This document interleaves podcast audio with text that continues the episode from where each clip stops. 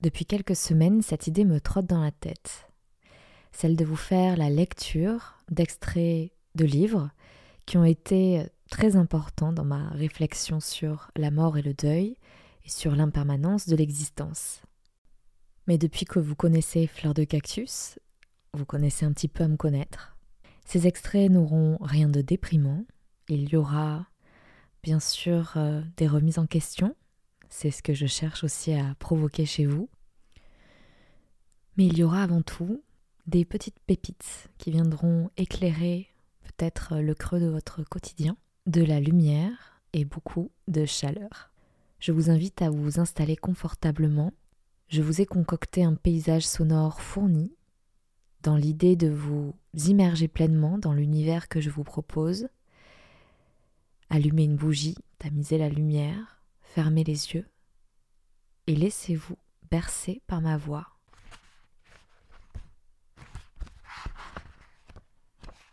Je vous présente ici le livre du docteur Christophe Fauré, intitulé S'aimer enfin, édité chez Albin Michel. L'auteur est psychiatre et psychothérapeute spécialisé dans l'accompagnement face au deuil, divorce et autres ruptures de vie. Dans ce livre très autobiographique, Christophe Fauré raconte comment il a tout quitté, son travail de psychiatre, d'auteur à succès, pour devenir moine le temps de quelques années. Il raconte son voyage initiatique dans le bouddhisme tibétain et ses tourments face à une vie qui ne fait plus sens pour lui. Partie 2 Ce que j'ai appris. Quatrième enseignement. La mort est le bienveillant phare de notre vie. Les jours se suivent mais ne se ressemblent pas. Ce matin-là, je suis assis en silence à côté d'une autre femme qui n'a plus que quelques jours à vivre. Son cancer a remporté la bataille après des années d'un combat acharné. Elle a demandé à me voir. Elle reste le visage tourné vers les arbres nus qu'on aperçoit à travers la fenêtre de sa chambre. Une larme coule sur sa joue émaciée. Que de temps perdu, finit-elle par murmurer. Je demeure silencieux. Elle tourne alors sa tête vers moi et me fixe droit dans les yeux. J'y vois une immense peine. Il y a tant de choses que je regrette si vous saviez. Un long silence s'installe à nouveau il m'est difficile de soutenir l'intensité de son regard. Je ne savais pas que le plus douloureux de ma fin de vie serait le poids de mes regrets, de tout ce que je n'ai pas fait, de tout ce que je n'ai pas dit, ni partagé, ni donné de moi. Sa respiration est laborieuse, laissant péniblement les mots s'écouler de sa bouche. J'ai l'impression qu'elle ne s'adresse pas à moi, mais qu'en me parlant ainsi, c'est à elle-même qu'elle s'adresse, dans une confrontation nue et sans phare. Je n'ai pas vécu la vie que je voulais vivre, j'ai vécu une autre vie que la mienne, parce que j'avais peur, parce que je n'avais pas le courage pour préserver mon petit confort. Vous savez, il faut du courage pour choisir sa vie. Je n'ai pas eu ce courage. J'ai laissé les autres et les circonstances décider pour moi, et maintenant c'est trop tard. Elle détourne les yeux vers la fenêtre. Je sens qu'il est temps de m'éclipser. Elle est trop épuisée pour continuer à parler, et elle attend à penser en son fort intérieur. Alors que je m'apprête à la quitter, elle pose soudain sa main sur mon bras et me regarde avec gravité. S'il vous plaît, ne regrettez jamais rien, ne vous mettez jamais en position de regretter de ne pas avoir vécu. Je suis triste en quittant cette chambre cette femme découvre qu'il n'y a pas plus lourd fardeau en fin de vie que le constat d'une vie non vécue. Combien de fois ai-je entendu ce message empli de détresse au chevet des personnes que j'accompagne? Je regarde ce couloir d'hôpital. Derrière chaque porte se trouve une personne en fin de vie, une personne à bout de force qui n'a pas d'autre choix que de contempler sa vie et ce qu'elle en a fait. Combien d'entre elles ont le regret d'une vie à côté de laquelle elles sont passées sans même s'en rendre compte? Combien vont emporter avec elles tant de rêves inassouvis, tant d'amour qui n'a pas su se dire, tant de choix qui n'ont pas été faits, tant d'occasions qu'elles n'ont pas saisies?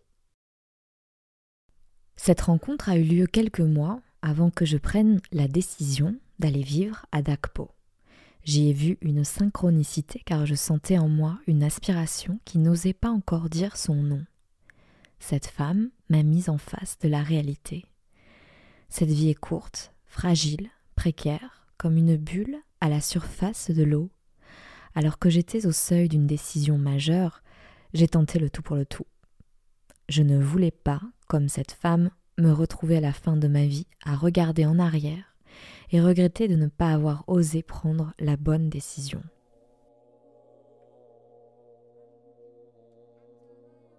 On raconte que le roi Salomon demanda aux sages de lui donner une maxime qui lui permettrait d'être heureux quand il était dans la peine.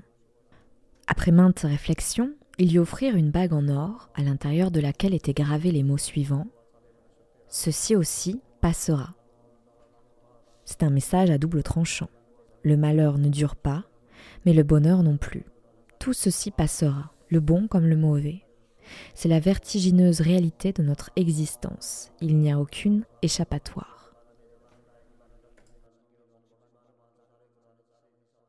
Kandro Rimboche est une des rares maîtres féminins à être venue enseigner à Dakpo. C'est une femme impressionnante. Quand on l'approche, elle vous regarde d'un œil acéré où vous sentez que tout faux semblant est impossible. Connue pour sa radicalité dans sa manière de s'adresser à autrui, on marche sur des œufs en sa présence, tant on craint d'être mis à jour dans nos petites mesquineries. Elle fait preuve d'une verticalité fondée uniquement sur le soin de libérer autrui de ses propres errances. Que faites-vous de votre vie? insiste-t-elle avec force lors de ses enseignements. Vous avez une existence humaine précieuse, elle est courte, fragile, rare. Qu'en faites-vous? Pourquoi la gâchez-vous dans l'apathie, la passivité? Votre temps est compté. Qu'est-ce que la vie attend de chacun d'entre nous? Quelles sont les forces et potentiels qui sommeillent en nous? Quelle aptitude au bonheur, à la paix, à l'expression du meilleur de nous-mêmes? Quel trésor de gentillesse, de générosité, de courage, de patience, de créativité attendent d'être révélés au grand jour? Quelle décision devons-nous prendre aujourd'hui pour rendre cela possible? Quel choix devons-nous faire au-delà de la peur et de l'inertie Qu'attendons-nous? Des années plus tard, ces mots résonnent toujours en moi. Aujourd'hui encore, ils conditionnent mon travail, mes écrits, ma manière de penser ma vie et d'interagir avec autrui. J'ai animé récemment un stage sur la transition du milieu de la vie près de Montpellier sur la base de mon livre Maintenant ou jamais, une centaine de personnes sont présentes pour ce week-end de réflexion. Le dimanche matin, je propose aux participants d'effectuer une méditation guidée. Les yeux fermés, je les invite à un voyage intérieur.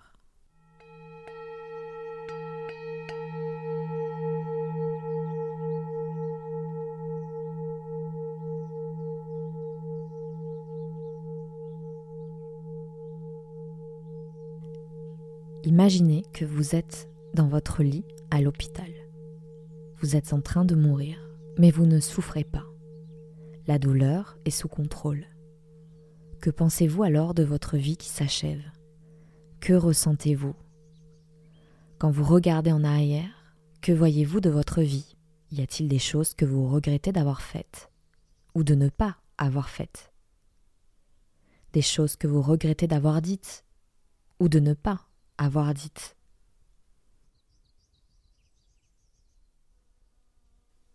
Regardez ce qui a été vécu et ce qui n'a pas été vécu et qui pourtant comptait pour vous. Alors que vous vous apprêtez à mourir, regardez attentivement. Pourquoi n'avez-vous pas fait cela? Par peur? Par manque de courage? Pour d'autres raisons? Le regrettez-vous aujourd'hui? Si vous pouviez tout recommencer à zéro, que conserveriez-vous de ce que vous avez vécu jusqu'à maintenant? Que changeriez-vous? Comment mèneriez-vous différemment votre vie?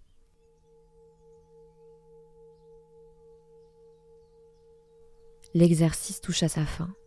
Comme chaque fois que je le propose, je sens une tension dans l'air, une forte charge émotionnelle je sais que dans cette assemblée, certaines personnes ne se sont jamais posé ces questions aussi directement. Avant de rouvrir vos yeux, prenez conscience que par chance, vous n'êtes pas encore sur votre lit de mort. Il vous reste encore du temps. Mais s'il vous plaît, prenez quelques instants pour réfléchir à votre existence telle qu'elle est aujourd'hui.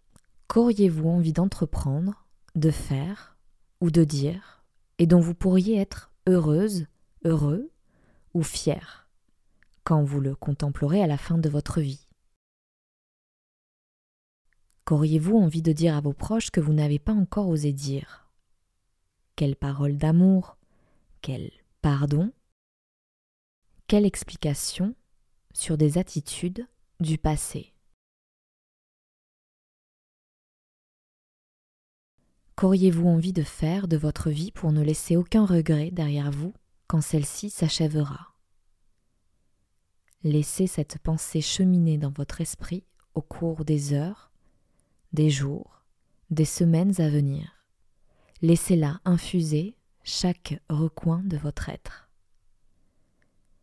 Puis lentement, à votre rythme, revenez ici dans cette pièce.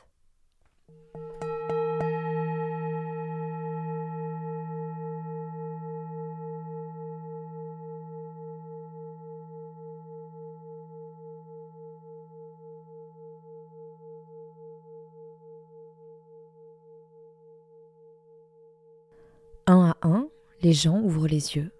Certains essuient des larmes, d'autres restent le regard fixe, encore absorbés par l'intensité de ce qui a été vécu.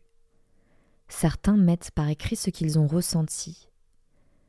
Je les invite à se mettre en petits groupes pour partager leur expérience. Beaucoup en ressortiront bouleversés. Cet exercice est puissant. Il pose des questions qu'on redoute de se poser met en face de réalités auxquelles on refuse de se confronter. Nous avons tous peur de mourir, peur d'avoir mal ou de quitter nos proches. Nous sommes dans l'incertitude totale sur ce qui se passe après cette vie. Mais au-delà de ces peurs, n'y aurait-il pas, en nous, tapis dans l'ombre, une autre peur de la mort? Ne serait-il pas angoissant, arrivé au terme de notre vie, de nous rendre compte que nous n'en avons rien fait? Que nous n'avons pas aimé, que nous n'avons rien donné, rien appris.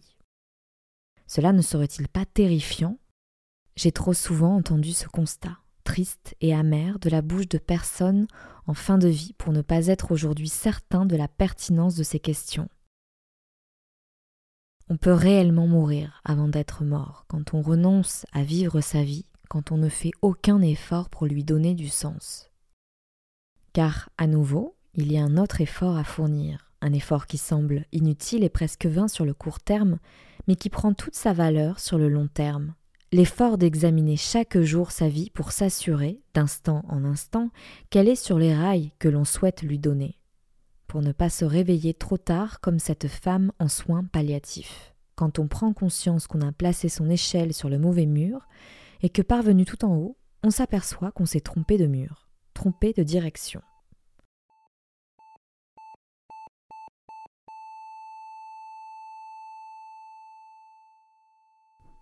Est-ce que je suis mon cœur? Est-ce que je suis fidèle à moi-même? Est-ce que je me focalise sur les choses qui comptent vraiment pour moi? Suis-je aujourd'hui la personne que je souhaite vraiment être? Que faire? Comment faire? Pour vivre dès aujourd'hui en accord et en phase avec moi-même. À chaque instant de notre vie, nous pouvons prendre la courageuse décision d'être à la hauteur de ce que nous sommes, d'être à la hauteur de notre potentiel d'amour, de compassion, d'intelligence et de sagesse. Voilà en quoi la conscience de la mort, loin d'être sinistre et mortifère, aide à être encore plus vivant car cela permet d'aller à l'essentiel.